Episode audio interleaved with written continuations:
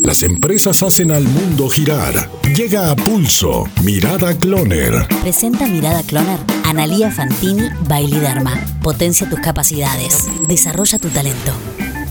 Hot Sale bien frío. En un año donde el e-commerce creció lo que nunca había podido, a la fuerza sí, pero creció y mucho. En ese mismo año, las marcas aprendieron a vender online, se amigaron con los medios electrónicos de pago y la logística se profesionalizó más aún. Todo estaba dado para que el Hot Sale, este 2021, que es una movida de la Cámara Argentina de Comercio Electrónico, explote como en los mejores momentos cuando arrancó. Pero claro, la economía sigue estando retraída, el consumo está estancado y encima los precios tampoco acompañan. Supuestamente, esa semana de promoción debería ser bien aprovechada para renovar electrodomésticos, tecnología o, por qué no, para comprarse un viaje y hacer una escapadita. La pandemia frenó drásticamente la venta de viajes y turismo, pero peor aún es que las marcas grandes y chicas prácticamente no mostraron una sola oferta. El principal reflejo está en las redes sociales y se puede ver los mismos precios que una semana atrás. Peor aún, el mismo precio y un porcentaje de descuento al lado, como si hicieran justamente ese